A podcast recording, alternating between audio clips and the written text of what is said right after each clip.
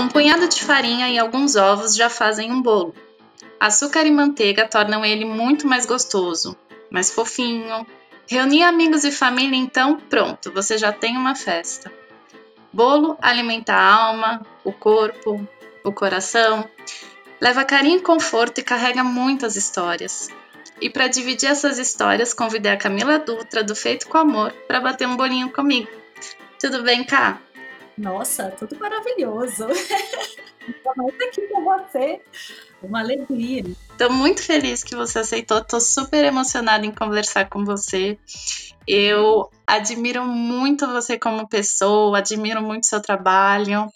É, Camila já participou do Compartir de duas maneiras, né? Você já foi uhum. como ouvinte e como professora. Sim, no primeiro e no segundo, não foi? Foi no primeiro, no segundo, é, que foi, o primeiro foi naquela casinha lá em Pinheiros e o segundo na Calibô. Enfim, é muito gostoso ter você por perto e eu tô muito, muito feliz mesmo de poder bater esse papo com você. Ah, obrigada. Eu mais ainda. e, Ká, é, você é arquiteta de formação. E quanto tempo, assim, você, depois de formada, você decidiu fazer essa transição de carreira da arquitetura para os bolos? É, como que isso aconteceu? Você se jogou de cabeça, aí foi vendo como que as coisas aconteciam ou você planejou isso? Nossa, é uma história que começa lá na infância, né? Porque, assim, eu sempre tive uma relação muito forte com a cozinha não só com bolos, mas acaba que bolo era algo que eu tinha muito acesso porque toda mãe faz bolo em casa para os filhos, né? Então a minha mãe sempre me incentivou é, a fazer bolo, era fácil, ela deixava eu bater clara em neve, e aí eu fui construindo isso ao longo da minha infância, pré-adolescência, enfim. Uh, durante a minha, assim, adolescente, né, eu comecei a fazer, eu já tinha um interesse muito grande nisso. Eu comecei a fazer vários cursos livres em Belo Horizonte, né? Eu, eu sou mineira, mas eu moro em São Paulo, vai fazer 10 anos, e eu fazia muitos cursos livres. E acaba que a gente tem muita facilidade com o bolo, porque é fácil, como eu estava te contando, doce é, é, mais fácil a gente fazer e, e, ter um resultado assim imediato com a pessoa que está recebendo. Então, eu sempre fui muito é, curiosa nesse sentido e comecei a estudar, fazer cursos livres para aperfeiçoar.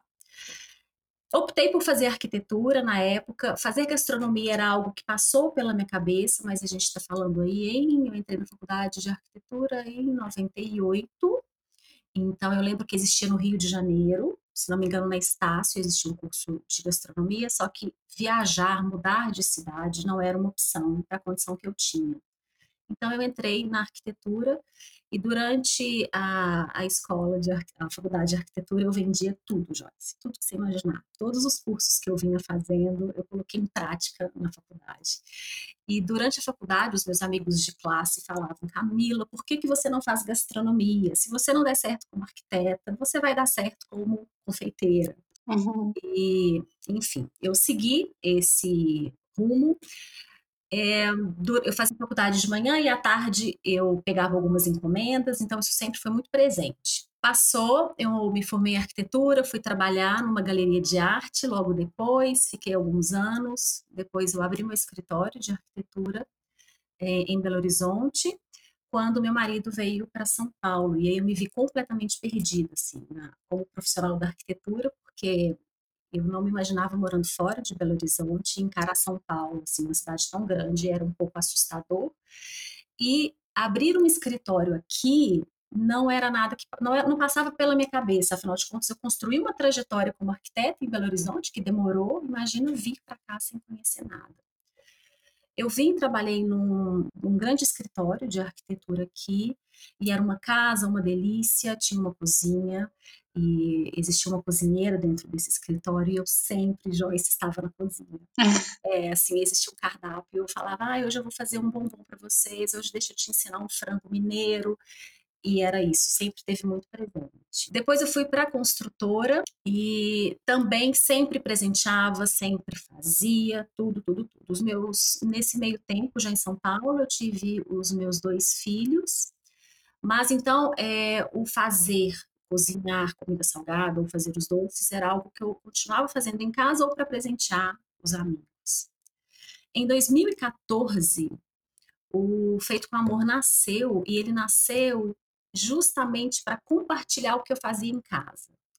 Porque eu tinha uma rotina de trabalho bem pesado, assim, na construtora, como todo trabalho, assim, é, oito horas de trabalho, com dois filhos bem pequenininhos, e ainda assim eu pensava no que eu ia fazer de jantinha, que eu ia chegar em casa buscar os meninos no aniversário, o que, que eu ia fazer para comer, e sempre tratava, fazia bonitinho, dentro daquela minha condição, sabe?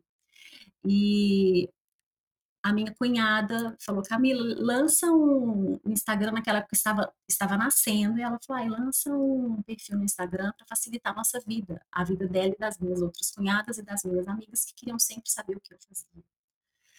Então eu comecei em 2014 compartilhando receitas, qualquer tipo de receita. Não, não tinha um foco em bolo, sabe?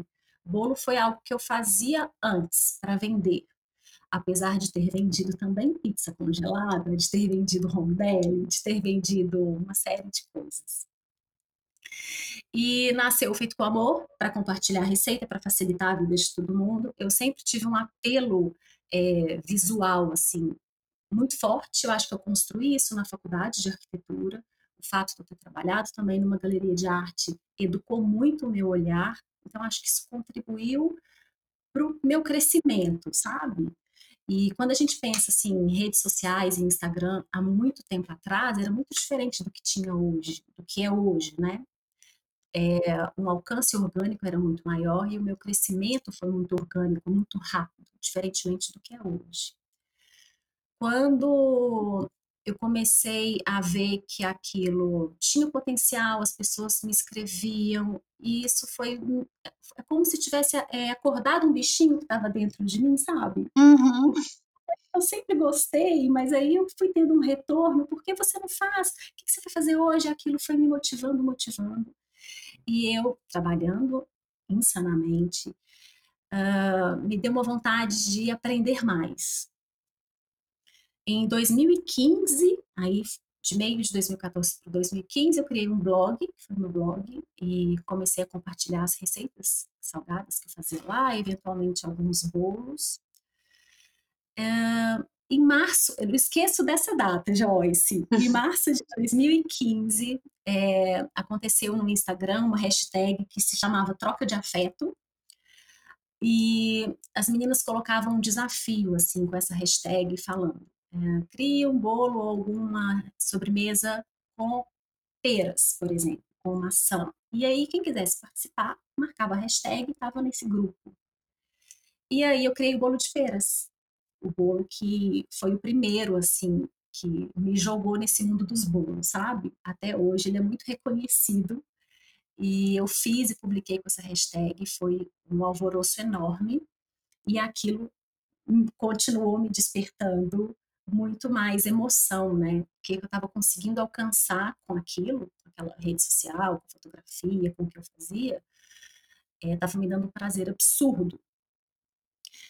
Em, em 2015, é, já estava com um crescimento muito grande, eu já tinha é, várias pessoas entrando em contato comigo, me pedindo para ensinar o que eu fazia, foi algo muito surpreendente para mim, eu continuava no meu ritmo de trabalho. E aí eu sentei com meu marido e falei assim, Ri, é, eu acho que agora é a hora de eu tomar uma decisão, porque eu estou muito motivada a seguir por esse caminho. Só que eu tenho uma responsabilidade é, profissional, assim, como arquiteta, né? A gente trabalha numa construtora, trabalha fora, tem o salário, então era algo que seria tipo um tiro no escuro, sabe, Joyce? Uhum. E ele sentou comigo, eu não esqueço, ele falou assim: olha, eu acredito que esse é o seu momento, então eu acho que você precisa tentar. Então, para você tentar, o que, que você precisa fazer? Eu falei: eu preciso estudar. Então, corre atrás do que você precisa fazer, que eu vou te dar o total apoio. E aí eu comecei a correr atrás de um curso de formação em gastronomia, porque eu não queria entrar numa faculdade eu já tinha feito arquitetura, tinha feito pós-graduação, estava com dois filhos pequenos e ingressar numa faculdade aí dois anos, para mim não seria o ideal naquele momento, sabe?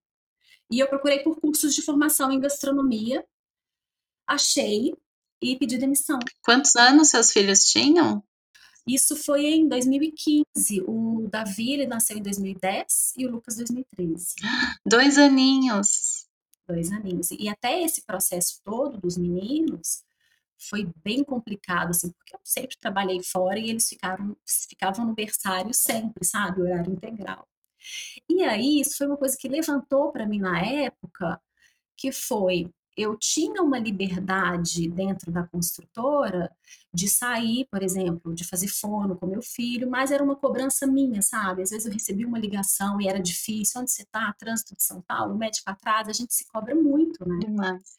E eu queria muito conseguir conciliar uma nova profissão para que eu conseguisse realmente dar atenção é, que eu queria na criação dos meus filhos, sabe? Eu queria tirar os dois do horário integral, eu queria ter mais tempo para isso e conciliar com o que eu achava que eu seguiria, que era na culinária em geral, tá? Até então, o bolo era estava ali meio que misturado. Eu fiz isso, eu pedi demissão e foi um, uma foi muito surpresa assim para mim, porque quando eu pedi, o meu chefe, ele falou: "Você está pedindo?" Todo mundo já sabia que eu já, já era apaixonada por isso. Ele falou: Mas você vai fazer o quê de manhã? Eu falei: Eu vou estudar. E aí ele falou: O que você vai fazer no outro horário? Eu falei: Nada, porque o Joyce eu não sabia, né? Uhum. E aí ele falou: Não, então continua aqui na construtora mais meio período. Então, para mim, foi muito maravilhoso, porque eu comecei a estudar de manhã e eu trabalhava à tarde, então eu conseguia, me deu uma segurança maior. Passados seis meses, eu já estava totalmente focada no que eu queria fazer, eu já estava estudando, e sabia que eu queria seguir com aquilo, então já não era justo ficar trabalhando, eu já não conseguia me dedicar tanto, a cabeça já, já viajava em outros sentidos, e aí eu pedi para sair definitivamente. E aí eu continuei estudando, mas eu tinha muito tempo livre. E era o tempo livre para quê? Para me aperfeiçoar, para pesquisar, para estudar. E eu me lembro exatamente de um dia que eu estava muito perdida, assim, porque eu sempre trabalhei fora, sempre tive meu salário, sempre fui independente nesse sentido, e eu me vi com o tempo ocioso, estudando e sem ajudar em casa, né? Apesar do meu marido ter me proporcionado isso. E eu sentei com uma conhecida, ela é super empreendedora, e eu muito insegura, ela falou assim, Camila, começa a vender o que você sabe. E aí eu falei: "Gente, é verdade". Nisso eu já tinha uma uma demanda, assim, de pessoas procurando e eu comecei a fazer os meus bolos para vender, porque é aquilo que voltou, né, que eu comecei a te contar no início. O bolo eu entendi que era mais fácil de atender as pessoas. Todo mundo quer um bolinho, né. Uhum. E foi aí que eu comecei a vender os meus bolos. E nesse meio tempo, eu tive a oportunidade de fazer uns cursos aqui em São Paulo, e eu assistindo, eu descobri que eu queria muito ensinar. Eu acho que isso foi algo que a maternidade me trouxe muito forte. Uh, eu, eu, sempre falo isso, que a maternidade com a maturidade. Depois que eu tive os meus filhos, a gente aprende muito, a gente muda muito. E a gente ensina sempre, né? Ensina para os filhos e aprende o tempo inteiro. Então, aquilo despertou em mim uma vontade enorme, que não era só vender o bolo. Eu comecei a entender que eu queria estudar, eu venderia o bolo por um determinado período, mas seria uma etapa para eu chegar onde eu queria, que era ensinar. Então, todo o meu processo, na minha cabeça, sempre foi muito claro, assim, isso vai ser provisório, porque eu quero ensinar. E eu comecei, eu peguei uma fase do personal chef, né, que é diferente do que é hoje, foi meio um boom. E eu comecei fazendo comida salgada, eu fazia, atendia em casa, comecei a dar. A Carol Pérez, que é uma chefe aqui em São Paulo, abriu o espaço dela para eu ajudá-la na cozinha. Eu comecei a fazer sobremesas e ela dava as aulas. Então, eu descobri nessa minha experiência o que eu queria para minha vida inteira, que era ensinar. Então, eu foquei tudo nisso e nesse processo todo, da comida salgada para o bolo, foi uma questão até de entendimento do que o mercado me é, eu, eu, comecei a fazer uma percepção, eu comecei a entender dentro do mercado que se eu oferecia uma aulinha de bolos, por exemplo, de bolos caseiros, que era o que eu já estava trabalhando, e oferecia às vezes uma aula com entrada, prato principal e sobremesa, que já estava um pouco saturado já alguns anos atrás, o bolo comigo já tinha um, um apelo, uma, uma, questão afetiva muito maior. E eu entrei na minha primeira crise, que foi entender o meu posicionamento no meio de tudo que acontecia, e foi aí que eu tomei a decisão de só fazer bolos. Foi bem difícil essa fase na minha vida. Eu lembro que eu parei por muito tempo. E foi mais um momento de decisão de que eu preciso focar em um determinado assunto e eu quero seguir com bolos porque isso faz sentido para mim. Eu quero definir o que eu quero ensinar e me é, tornar melhor nisso, sabe? Sem abrir demais. E foi aí que os bolos, que eu foquei meu trabalho todo, todo, todo em bolos e vivo estudando para isso. E esse processo foi tão calmo assim, porque quando você fala, a gente imagina que foi tudo super tranquilo, que em um certo momento você parou, aí você refletiu, aí você decidiu, ou foi um turbilhão assim? Não, é porque falando assim, eu sou uma pessoa super calma. Super doce. ah, eu, eu adoro ouvir você falar. É assim, eu não faço tempestade em copo d'água, tá? Isso é algo assim que faz parte da minha essência. Eu deixo tudo muito leve. Uh, foi, foi muito difícil tomar essa decisão de pedir demissão da construtora. Eu sempre gostei muito de atuar como arquiteta. Não foi algo assim, não gostava da minha profissão. Não, muito pelo contrário. Eu adorava trabalhar como arquiteta. Só que eu adorava, eu, eu adorava pensar na possibilidade de ter o meu próprio negócio, de conseguir administrar a, o meu papel como mãe melhor, sabe? Foi, foi um conjunto. Não foi fácil. Foi difícil. Não, eu chorei dias. Eu pedi demissão e eu chorava. No dia que eu saí, eu chorava. Foi muito difícil.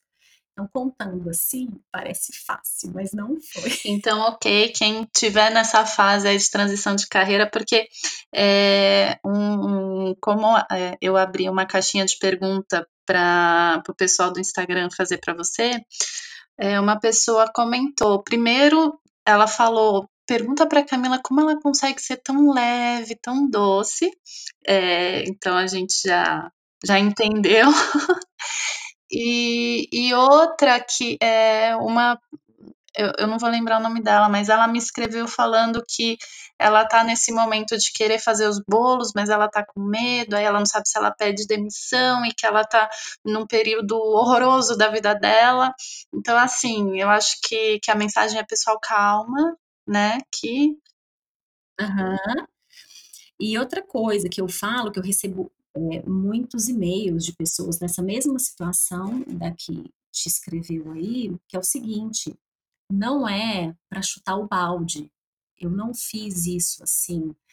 É, eu fui construindo alguma coisa, entende? Por exemplo, eu, se você está numa condição de trabalho que você quer seguir, quer começar a fazer seus bolos, o que eu vivo falando é administra os dois, entende? Para você ver se aquilo vai virar. E não vira rápido, não, é demorado. Né? A gente precisa se dedicar muito, precisa trabalhar 12 horas por dia? Precisa trabalhar 12 horas por dia, porque se você está no emprego 8 horas e você quer, às vezes, mudar a sua profissão, você vai fazer bolo para vender que horas? Depois que você chegar do trabalho. Mas isso faz parte, entende? Porque chutar o balde e tentar algo novo não significa que vai dar certo, pode dar. Mas é melhor, é mais seguro que você tente conciliar as duas coisas até ver que aquilo vai funcionar para você. E aí sim arriscar. Porque eu, eu te falo assim, francamente, poderia ter dado errado. Agora, uma coisa que me deu segurança foi, e isso tem a ver com a, a sua, como é que se fala? É, a sua entrega em todos, os, em todos os lugares que você está, a sua relação de trabalho em qualquer área que você esteja, que foi. Quando eu pedi para sair, e aí eu saí depois de seis meses, né? Eu já tinha ficado meio período, eu cheguei para conversar e falei: olha, agora não dá para eu ficar mais, eu decidi que é isso mesmo, preciso focar, porque eu acho que quando a gente foca, a gente desenvolve muito mais. e ele falou assim: olha, se der errado, você volta. Eu fiquei, eu fico arrepiada, tô falando com você. Portas abertas, né? Então, assim, se der errado, volta. Então, se você é um profissional bom em qualquer área, vai ter sempre uma oportunidade para você. E eu acho que também tá em ser transparente, em ser justo, verdadeiro. E também tem aquela coisa, né? Quando é, é, tudo bem, vamos, vamos tentar, vamos arriscar, pode ser que dê certo ou não, mas eu acho que quando o nosso caminho tá traçado, é, ele flui muito bem. E, e isso é algo que eu percebo em você. E agora, conhecendo essa sua transição, parece que estava tudo ali escrito e você conseguiu caminhar junto com, com, as letras, né? Digamos assim. Tava ali escrito: Camila vai fazer isso, depois vai acontecer isso, depois vai acontecer isso. E você conseguiu seguir esses caminhos e, e acho que sendo transparente e verdadeira e deixando as portas abertas, né? Não falando, ah, eu tô de saco cheio disso aqui. É, não, imagina, não dá, não dá. Eu, estava fazendo um exercício hoje, antes, pouco antes da gente começar a conversar aqui, e aí eu pensei, gente, 2014 nasceu Feito com Amor com outro objetivo. Assim, compartilhar continua igual, né? Mas mudou um pouquinho. Mas o que, que eu já construí antes para chegar até aqui, assim, né? Nesse sentido. É, Poxa, eu lembrei de um caso que eu falei, vou contar para a Joyce, porque isso é interessante. Há 20 anos atrás, uhum. Joyce, 20 anos atrás, aniversário de casamento dos meus pais, 25 anos de casados. Eu peguei uma encomenda de mil bem casados. Mil. E eu, eu, não, eu não sabia, assim, fazer um bem casado pingadinho, entendeu? E então, assim, são 20 anos, sabe? Não é algo que feito com amor 2014, mas olha a bagagem que que tem por trás. É engraçado, né? Se a gente escavar a nossa memória, a gente sempre vai encontrar ali um ponto de início. Para mim, apesar que a minha, a minha mãe ela nunca foi uma pessoa de gostar de cozinhar, mas ela fazia os bolos ali totalmente errados pro meu irmão e para mim. O ponto, o meu ponto de início não foi nos bolos que minha mãe fazia de um jeito todo errado. Foi quando a minha madrinha mandou um bolo de fubá para casa e eu era uma criança meio tipo, ai, legume, milho, cenoura, que nojo, isso num bolo, então eu não comia. Mas eu sou louca pela canela. E a minha, minha madrinha conseguiu me pescar uma chuvinha de açúcar em canela em cima do bolo. E aí que eu comi, uhum. olhei aquele bolo de fubá falando, e pensei, caramba, é bom e eu quero fazer esse bolo, igual minha madrinha. Que aí depois minha mãe e minha madrinha brigaram, eu nunca mais comi esse bolo, e aí falei, caramba, vou ter que me virar por aqui, né? Então, eu acho que, que, que se a gente escavar a memória, a gente sempre encontra, né, aquele, aquele pontinho perdido na nossa vida que deu aquela faisquinha. Nossa, eu, eu acho isso demais, isso para qualquer área. Se eu, se eu volto assim na minha infância, eu, eu sempre me vejo na cozinha, entende? Se você e, e eu acho que quando a gente trabalha com isso, seja com bolo, você pega um cabeleireiro, a pessoa, sabe, não tá ali trabalhando, cortando o cabelo, mas tem um dom ali, né? Tem algo a mais para fazê-la é, tá naquela profissão. Então, assim, se buscar dentro, o que que te move? O que que você gosta muito de fazer? Qual que é o seu potencial? Porque às vezes a gente fica tão é, focado no trabalho e não percebe o que vem de dentro, né? Passa a vida e você não parou para se conhecer. Exato. Fazer esse exercício é muito, muito legal. Às vezes a gente também é, é, olha muito o outro, né? O trabalho do outro, a gente fala, poxa, eu quero fazer que nessa pessoa. Ok, mas é, é importante a gente parar e pensar, mas o que, que eu quero fazer, o que, que é importante para mim, né? Cegar um pouco em relação aos outros e, e voltar o nosso olhar para dentro. Isso é bem real. E esse autoconhecimento, né? E focar no que você quer para você. Você tem que estar atento a tudo, mas é, focar no que você quer não ficar olhando demais para o outro, né, Exato. né, Joyce? Nossa, isso faz tanta diferença.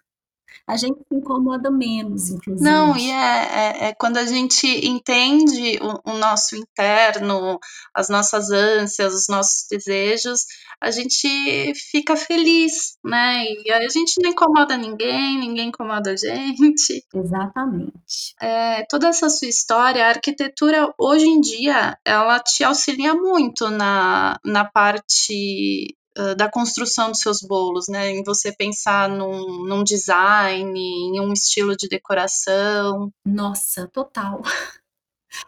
Muito, em todos os sentidos, assim. É, do produto final, né, do bolo final, até a questão da fotografia, eu acho que contribuiu demais. Eu sou muito influenciada. Tem um, não sei se você conhece, o Joseph Font, ele é diretor criativo da Del Poço. Conhece? É moda. Não.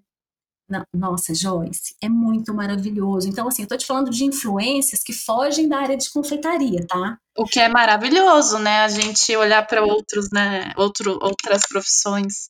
Exatamente. Então, assim, isso é uma, é uma, uma marca espanhola de alta costura, mas que é tanto que eu sou influenciada por isso é uma coisa absurda. Então, assim, eu, isso mexe muito comigo. Uh, artistas plásticos, seguir perfis relacionados a artes plásticas. Recentemente eu coloquei um, eu vi um, eu sigo um perfil de, de arte contemporânea da, de artistas da América Latina e aí eu vi um, era um caixote preto e eu vi um bolo quadrado. Eu vi um cubo, eu vi um bolo e eu repostei isso no, nos stories essa mesma foto. E aí eu escrevi que eu tinha visto um, o bolo. Muitas pessoas falaram: "Nossa, que bolo lindo que você fez". Quer dizer, nem leram, né, o que eu o que eu coloquei, mas isso me toca profundamente, sabe? E eu acho legal compartilhar isso. Às vezes eu coloco umas referências de ilustradores que eu fico assim pirada no conceito. Então, eu acho que eu sou muito influenciada por isso, assim, também, sabe? Isso tem tudo a ver com a arquitetura. O Djalma Reinaldo, ele é de Itajaí e ele faz bolos em pasta americana. Os bolos dele são um arraso e ele usa, mas são, são em pasta americana, né? Não é muito, o foco dele não é muito o buttercream, apesar dele fazer também, que ele tem uma confeitaria em Itajaí, que é a 45 Bakery, Sim. E eu lembro da época que eu conheci que ele fazia um bolo todo inspirado na Chanel. Uhum. Mas era um negócio que eu olhava assim. Óbvio, você tem que conhecer o conceito da Chanel para entender o bolo. E era uma coisa tão maravilhosa. É, que ali com ele eu falei, gente, eu acho que a gente realmente expandir os conhecimentos para arquitetura, para arte, para ilustração, ela faz com que a gente enfim, ajuda a criar o nosso próprio estilo, né? Com certeza, porque assim, não é só buscar referência na sua área, né? Existem documentários muito bacanas na Netflix que falam de é, artistas, artistas plásticos, ilustradores, minimalismo. Então, assim, assistir isso, ouvir gente que foge da, da área é muito maravilhoso, porque aquilo está contribuindo para você criar um repertório que é seu, né? O que, que eu vejo hoje? A gente é tão bombardeado com informações o tempo inteiro. Muito. Você abre o feed do Instagram, são 15 mil referências. Então, nossa, fica difícil até quando você vai criar, você não sabe se aquilo foi você que criou, se você trouxe isso da sua bagagem, né? Exato. É muito louco. É, eu não lembro alguma coisa que eu fiz. Ah, lembrei. É, uma vez eu criei um bolo, a época que eu tinha minha confeitaria, uhum. eu fazia uma. Uh, eu tinha uma série de doces, então, sei lá, eu pensava no caramelo. Então eu fazia a tortinha de caramelo, a bomba de caramelo, o bolo de caramelo, uhum. o docinho de caramelo, então era uma linha caramelo. Tá. E aí eu falei, bom, eu vou colocar, eu sou a pessoa que hoje em dia eu vou buscar minha filha na escola, eu compro uma pipoca doce para ela e uma para mim, porque assim a gente não precisa dividir. Eu também faço isso. Então eu me acabo na minha pipoca, ela se acaba na dela.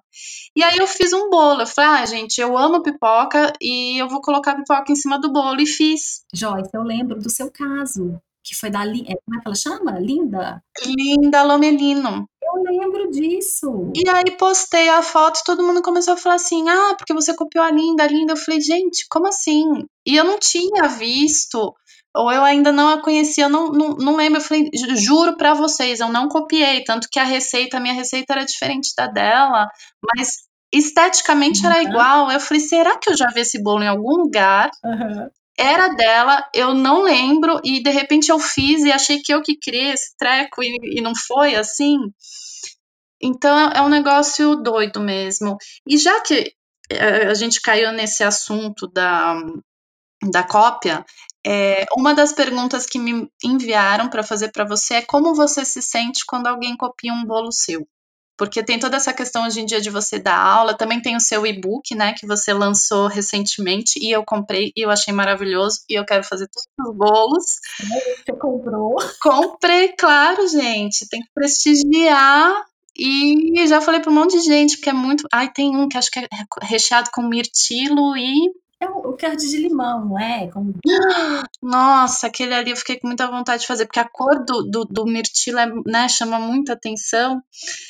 E essa, a, deixa eu ver até que eu acho que eu anotei o nome dela, Fernanda Freires. Ela perguntou como que você lida com a cópia. Ai, hoje de uma maneira muito leve, porque tem muito a ver com isso que a gente começou a conversar, sabe? Do que que você criou exatamente ou do que, que já vem de uma bagagem, sabe? Uhum. Então, eu não fico preocupada com isso, mas não, eu te confesso que eu já fiquei.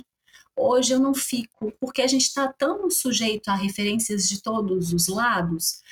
É claro que algumas coisas são muito. É, como é que fala, gente? Muito idênticas, né? Eu já recebi muitas vezes, assim, por direct, por mensagens privadas, é, fotos e falando assim: nossa, é igual, igual, igual. Mas não falo mais nada, entende? Porque assim, do mesmo jeito que eu fui, sofri uma influência em algum momento para criar aquilo, aquela pessoa também sofreu. Então eu não é. parei por aí. Hoje, mais tranquilo. Sabe o que, que eu faço? Quando a gente começa a ensinar, começa a mostrar, é, o meu pensamento é assim: eu te entreguei. Se eu te entreguei, não é mais meu.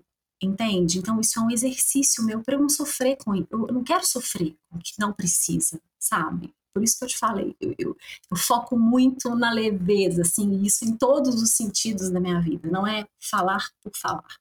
Eu sou assim. Então, eu busco me sentir melhor com isso, libertar meu pensamento de coisas negativas. O que eu acho que é mais complicado de trabalhar nas redes sociais é ser bombardeada com coisas negativas nesse sentido. Então, por exemplo, eu vi lá, ah, tá igualzinho o bolo. Tá, me falaram. Ok, ah, aquilo poxa, eu sou humana, né? Posso sentir ali, ai, nossa, que chato e tal, passou, faço um exercício interno. Aí vem outra pessoa e começa sempre te mostrar o negativo, entende? É. Você, tá, você tá até bem com você mesmo, aí tem sempre alguém, olha isso, olha aquilo. E isso eu acho ruim. Isso me incomoda mais do que a questão em si, sabe? É esse reforço do negativo. É, eu também, às vezes, eu recebo até em relação ao meu livro, eu não sei, uh, um dia desses alguém me mandou, falou: olha, tal pessoa está fazendo um curso com a receita que está no teu livro. Uhum. E aí eu fiquei mais chateada com a pessoa me falando isso, porque eu falei, poxa, gente, é um livro que está aí para vocês, não é mais meu, o conhecimento está aí para vocês usarem como vocês acharem que deve ser usado, né? Exatamente. E eu até falei, eu falei, por favor, não, se você vê novamente, não precisa me falar tá aí no mundo, eu já joguei, enfim, vamos para frente, vamos fazer coisas novas e trazer novidades. É isso, é, é, é isso aí. Me incomoda mais esse reforço, sabe? Porque já é um exercício para a gente se livrar do sentimento ruim, e aí fica sempre aquele, aquilo te mostrando negativo. Isso eu acho bem chato. É, eu acho que assim, se, se alguém está se baseando em você é porque confia no seu trabalho, é, eu acho que se a pessoa não está com maldade naquilo, ela está trilhando o caminho dela para em algum momento ela também se desvencilhar do que você faz para ela poder criar o dela. É isso. Então, eu acho que a gente tem que né, aceitar, respeitar e seguir em frente. É isso, é isso. A gente entrega. O que a pessoa faz com aquilo é responsabilidade dela. não a gente não tem como controlar isso. Exato. Às vezes, falar também é bom, mas. É, não vamos né, é, nos aprofundar tanto naquilo que nos chateia, porque somos todos humanos, como você falou, e algumas coisas realmente, dependendo de como é colocada, a gente fica chateado, sim. É. Mas eu acho que isso também motiva a gente a. a é tipo um chute na bunda pra gente seguir em frente, né? É. Falar, ah, também agora vou criar uma coisa totalmente nova. e outra coisa. O ódio também faz parte da criação, vai. É, não, com certeza. E outra coisa, quando a gente está no início, é, é mais fácil você copiar, né? Porque você tem ali a referência, você quer fazer algo, copia, quando você começa a criar um repertório, aquilo já, para mim, já muda muito a cara. Assim, se eu pegar, se eu hoje, com a responsabilidade que eu tenho, com o alcance que eu tenho, pego um bolo e copio, sem citar referência, isso é muito feio, entendeu?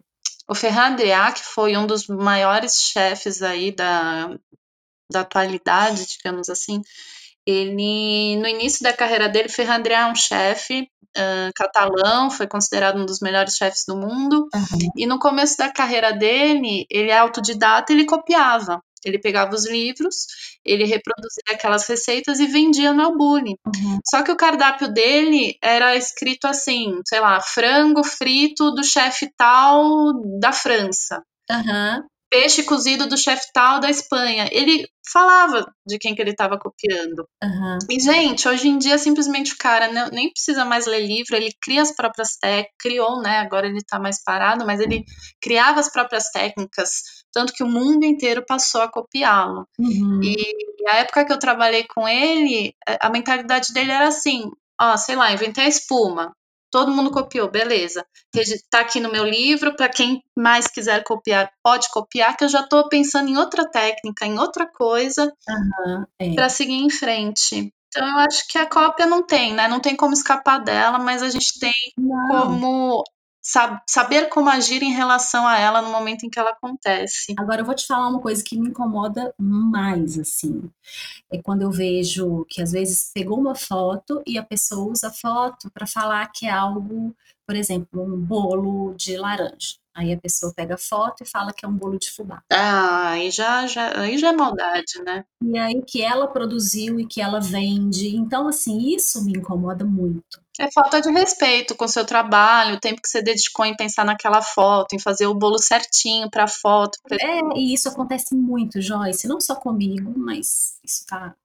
Então, assim, quando eu vejo que as pessoas me marcam, e aí eu vejo que a foto de um brownie X e a pessoa falou que aquilo é um brownie com abóbora e que não tem nada a ver. Aí isso é maldade, sabe? É, não, aí a gente fala. com quem tá lendo, com o seguidor que tá ali sendo enganado.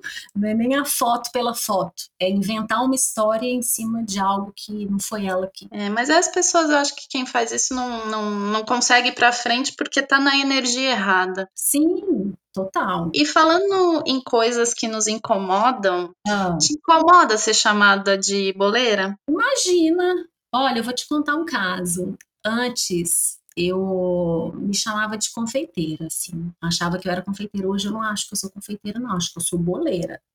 Com todas as letras, assim. Eu sou boleira porque eu faço bolo, Joyce. E assim, confeiteira, você, é você é uma confeiteira para mim. Porque você tem domínio de outras técnicas. Eu fiz um curso de formação em gastronomia, mas eu não me aprofundei na confeitaria. Foi algo superficial. Tudo que eu aprendi foi estudando, cursos que eu fiz, livros que eu li. Então, eu trabalho com bolo. Eu faço, hoje eu dou aula, já vendi bolo, então eu sou boleira. Eu não tenho o domínio de outras áreas da confeitaria para falar que eu sou confeiteira. Então, não me envergonho disso, não, eu sou boleira. E eu acho maravilhoso que a gente tenha orgulho, né, de, de, de, ser chamada de boleira, de ser chamada de doceira, porque as pessoas às vezes falam isso de uma maneira muito pejorativa, como se fosse diminuir, né? Não, é. É, foi uma questão que uh, esses dias as pessoas me perguntaram no, no Instagram, incomodadas, falando, boleira é confeiteira? E aí eu joguei isso para as pessoas responderem lá na enquete se elas achavam que sim, se elas achavam que não. Aham. E uma, uma pessoa escreveu, ela falou assim: não, boleira não é confeiteira. Eu sou boleira com muito orgulho, com muito amor, só faço bolo, só quero saber de bolo. E pronto, eu tô muito bem. Sou É, é, vamos fazer uma, uma camiseta, sou boleira. Adoro, já quero essa camiseta. E, cara, sabe o que eu queria falar com você? Queria ahn, falar um pouco sobre afeto. Aham. Esse ano, o, o tema do Compartir, que é um evento feito e pensado para os confeiteiros, boleiros, chocolateiros, doceiros, todo mundo pode vir para o nosso, pro nosso bolo, para nossa festa. Estarei lá como ouvinte. Ai, Conte comigo. muito bom, muito feliz. É, e esse ano a gente vai falar sobre o poder do afeto na confeitaria, né? Aham. Existe uma, uma ah, confusão quando as pessoas falam sobre confeitaria de afeto. Tá. Eu acho que o afeto, ah, ele tá muito mais ah, dentro da gente, dentro da história da família da gente, do que fazer um, um bolo, mesmo que ele seja feito com todo amor e carinho e afeto, e ser entregue para uma pessoa. Aonde você acha que o afeto se encaixa na, nos bolos, no seu trabalho? Como que você enxerga esse poder que, que, que o bolo tem em, em entregar em- de qualquer maneira? Seja ali o bolo que a minha avó fez para mim quando eu tinha cinco anos, era aquele bolo solado todo errado, ao bolo que hoje em dia eu faço e vendo e entrego para alguém e vejo o sorriso do rosto da pessoa no momento que ela pega o bolo nas mãos. Nossa, eu acho que é tudo, o processo todo, porque assim, fazer um bolo, a gente precisa ter tanto cuidado em tudo, assim, sabe, no preparo, porque se você bate errado, se você não sabe a técnica ali, pode dar errado. Então, assim, eu falo por mim, né, da maneira como que, como eu desenvolvo isso aqui, é afeto do início ao fim, é esse, a escolha do ingrediente que eu quero colocar ali, a maneira que eu quero é, servir aquilo, porque isso para, é, assim, quando eu penso numa receita, muitas vezes eu penso no resultado final antes de começar a pensar como fazer, sabe, Joyce? Então, assim, eu acho que é na, no- na Camila, que é uma mistura. Acho que o afeto está no início ao fim. E isso, quando a gente trabalha com bolo, quando você entrega, eu tenho conversado muito com. Não sei se você chegou a ver, eu criei no IGTV do Feito com Amor. Sim, Eu sim. tenho entrevistado umas meninas que mexem com doces, é, bolos, enfim. E o que, que todo mundo tem em comum? É a realização da entrega, assim, da pessoa receber, de abrir um sorriso e de comer a fatia do bolo, do doce, de comer o doce, de ficar feliz. Então, isso tudo é o que todo mundo espera. Quando a gente faz doce, eu acho que é, é esse resultado. E isso é troca de carinho. Você está entregando uma energia ali na, na sua produção, sabe? Isso faz todo sentido para mim. Eu lembro uma vez que eu estava exausta antes de eu fechar a All About Cakes, a confeitaria, eu Aham, resolvi começar a atender casamento. aham. Casamento é uma loucura, porque eu atendia tudo, eu fazia o bolo, os docinhos, o bem casado, aí a degustação. Ai, gente, era- casamento é uma loucura. É muito bom financeiramente, mas é, enfim, era eu e uma ajudante. Então, Tá. basicamente passava a madrugada fazendo as coisas. E esse casamento, é, o último que eu atendi, ele foi muito cansativo. Uhum. Eu já estava, acho que grávida, estava com três meses e fui entregar o bolo, tudo. Por alguma questão, meu marido não pôde ir comigo e eu estava muito exausta, muito enjoada. E aí eu comecei a colocar os doces, arrumar o bolo, colocar as flores no bolo e a noiva saiu Aham. de sei lá de onde que ela estava, toda bagunçada, se arrumando ainda, só para olhar o bolo. E ela começou a chorar. Ah, eu vou contar, eu vou começar a chorar também. E, e ela estava tão feliz, ela falou: Você conseguiu fazer exatamente o bolo que eu queria, porque ela não tinha Uhum. referência de foto, mas ela me passou retrato falado. Sei. E eu lembro de sentar no carro, eu já estava com a cabeça de, de fechar a confeitaria, eu, eu chorava, mas assim, eu chorava, parecia que tinham batido em mim. E não era um choro de cansaço, óbvio, juntou muito cansaço, uhum. mas era um choro assim de que no momento eu pensei, gente, se eu morrer hoje, eu vou sentir muita saudade de fazer bolo, eu vou sentir muitas saudades de, de ver esse reflexo nas pessoas. Uhum, uhum. Então eu acho que, que, que especificamente o bolo ele tem um poder sobrenatural, pelo menos aqui no Brasil, né? Eu não sei se em outros lugares do mundo, mas de trazer uma carga de amor e de carinho impressionante, que acho que nenhum outro doce consegue Sim. como bolo. Eu também acho que não, e isso é muito forte aqui pra gente, né? É, e aí, entender o que a gente quer fazer com isso é muito importante. Pegando o gancho que você falou agora no seu exemplo, eu lembrei de uma situação que é a seguinte. Eu amo trabalhar com buttercream, amo, me realizo, acho assim, a melhor coisa do mundo para fazer, consigo resultados incríveis. E quando a gente faz o que a gente gosta, a gente é, é mais fácil, né? Assim, você vai se realizando em todas as etapas. E quando está pronto, você está ali completa, esperando só a reação de quem vai receber. Uma vez, uma amiga minha me pediu é, para fazer um bolo em pasta americana, Joyce. E eu falei assim, Dani, não é minha pegada, pasta americana. Eu já fiz curso de confeitaria, bolos em pasta americana. Não é minha pegada. Ai, por favor, cara, eu quero um bolo seu, vai ficar lindo na mesa, o tema é praia e tal. Eu falei, tá bom, Dani, vou fazer. Joyce, sabe assim, ficou, o resultado ficou lindo, tá? Só que o processo para mim não foi bonito, porque não era algo que vinha de dentro, entende? Eu, eu não me realizei no processo de fazer o bolo. Eu colori a pasta e para mim aquilo era chato. Eu abria e aí eu fiz a blindagem e aí eu punha a pasta e eu falava, eu pensava assim, nossa, eu não não tô feliz fazendo isso, sabe? Então assim, consegui o resultado, mas eu não me entreguei como eu me entrego normalmente no que eu faço. Então, aquela experiência foi um, eu abri uma exceção e aquilo para mim foi um marco, assim, não faço isso mais porque isso não tem sentido para mim. Admiro quem faça, super valorizo, mas eu, Camila, não vou fazer porque isso para mim não é prazeroso. Eu não tenho uma entrega que eu tenho fazer um bolo com creme de manteiga. Então é importante a gente entender isso também, né? Porque se você entende, você não se vende assim para outras coisas, sabe? Eu acho que fica mais verdade para a gente descobrir o caminho que a gente quer seguir. Isso foi um, um, quando eu gravei com o Henrique, acho que foi o podcast, o segundo podcast, o segundo episódio, a gente também falou muito sobre isso, sobre fazer o que é verdadeiro, né?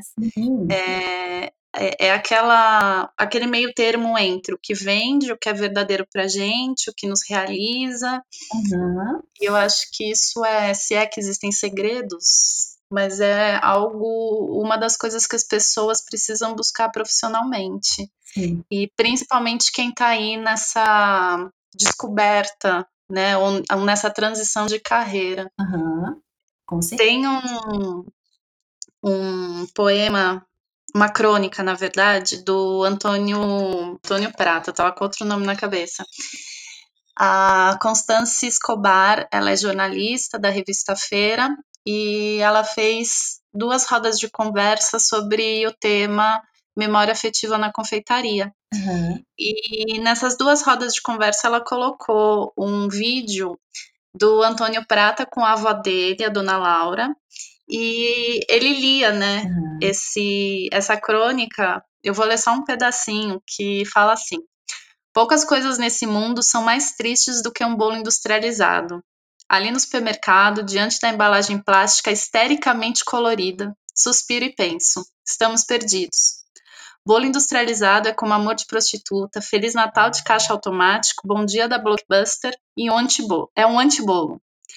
Não discuto aqui o gosto, a textura, a qualidade ou a abundância do recheio de baunilha, chocolate ou qualquer outro sabor. O problema não é de paladar, é uma questão de princípios. Acredito que o mercado de fato melhore muitas coisas. Podem privatizar a telefonia, as estradas, as siderúrgicas, mas não toquem no bolo. Ele não precisa de eficiência. Ele é o exemplo, talvez anacrônico, de um tempo que não é dinheiro, Um tempo íntimo, vagor, vagor, opa, vagaroso, inútil, em que um momento pode ser vivido no presente pelo que ele tem ali, e não como meio para, com o objetivo de. Engana-se quem pensa que o bolo é um alimento. Nada disso. Alimento é carboidrato, é proteína, é vitamina, é o que a gente come para continuar em pé, para ir trabalhar e pagar as contas. Bolo não.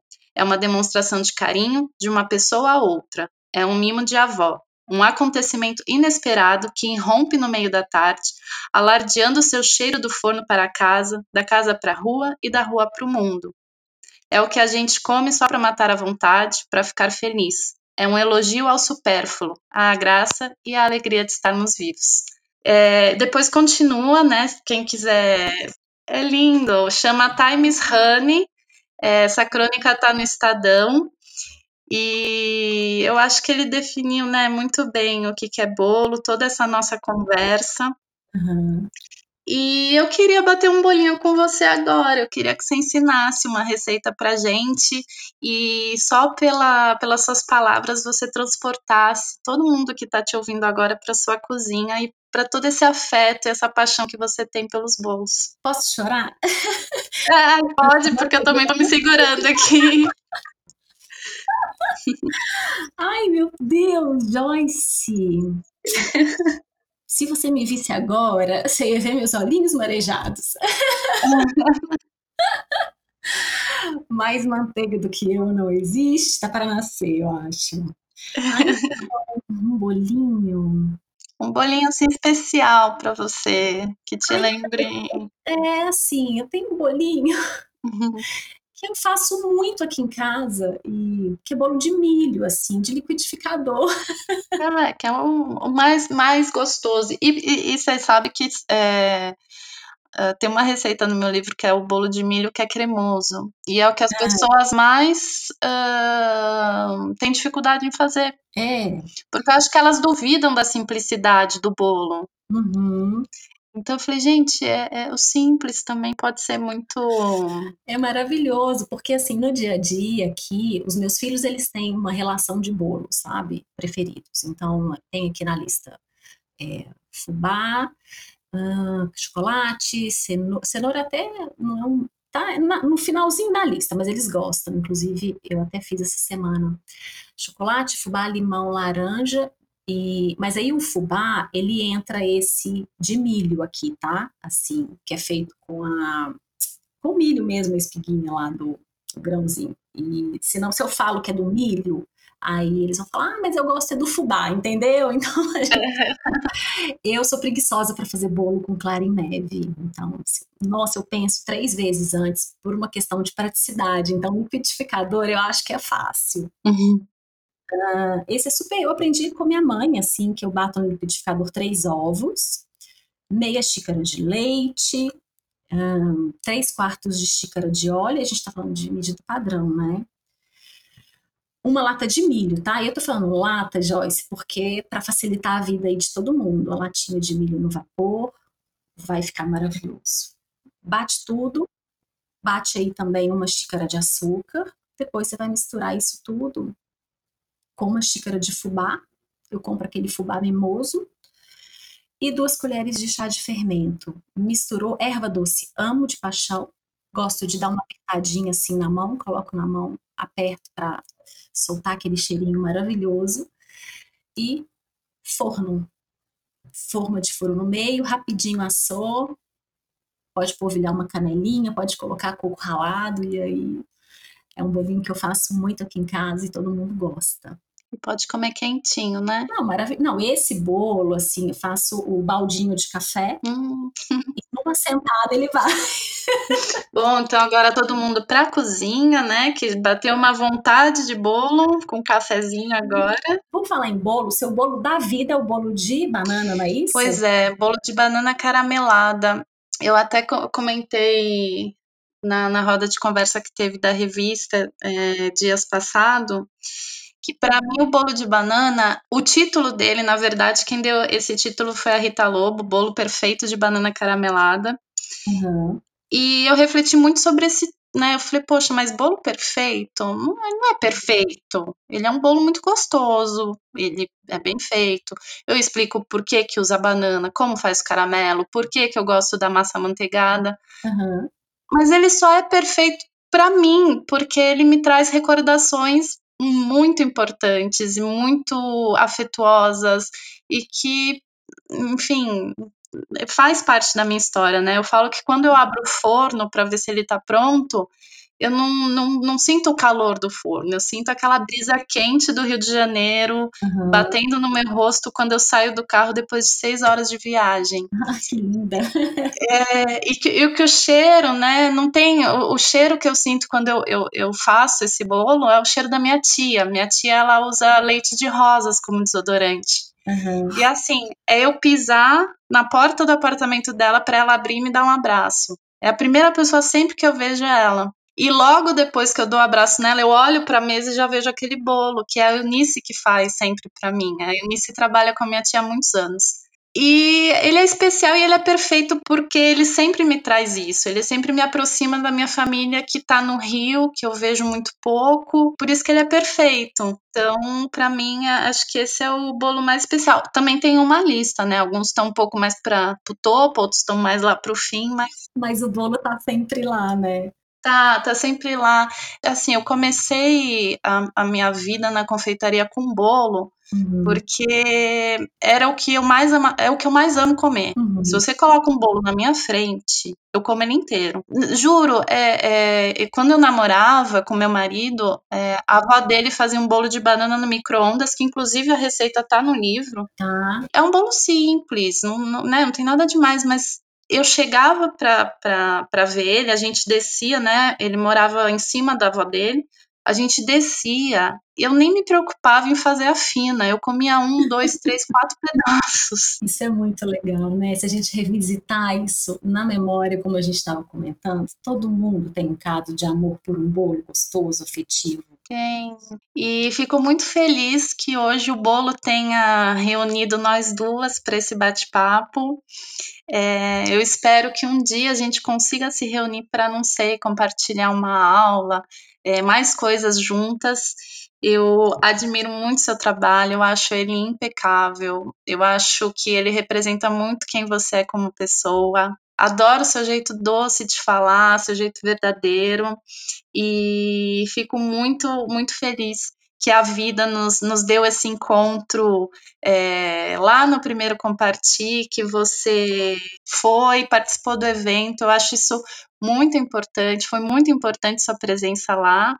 E eu queria agradecer muito essa conversa que a gente teve, a sua disponibilidade. Nossa, eu que agradeço. Agora, deixa eu te contar que eu achei uma foto nossa quando eu te conheci em 2015. Ah, mentira, eu quero ver essa foto.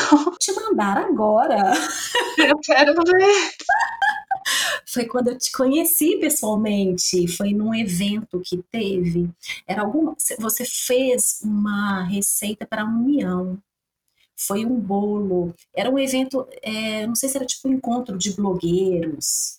Ah, eu tava grávida, não tava? 2015. É, a Pietra nasceu em outubro de 2015. Eu lembro que o último evento que eu fiz para a União, eu estava com 39 semanas. A Pietra ela podia nascer ali na aula. Ah, então você estava grávida. Eu vou te mandar a foto. Nossa, eu estava imensa. Eu, na foto eu tô até com o olhinho marejado, que eu fiquei emocionada. Ai, que linda! Foi, porque você é referência para mim, não só para mim, mas com todo mundo que está assistindo esse, ouvindo esse podcast, você pode ter certeza disso.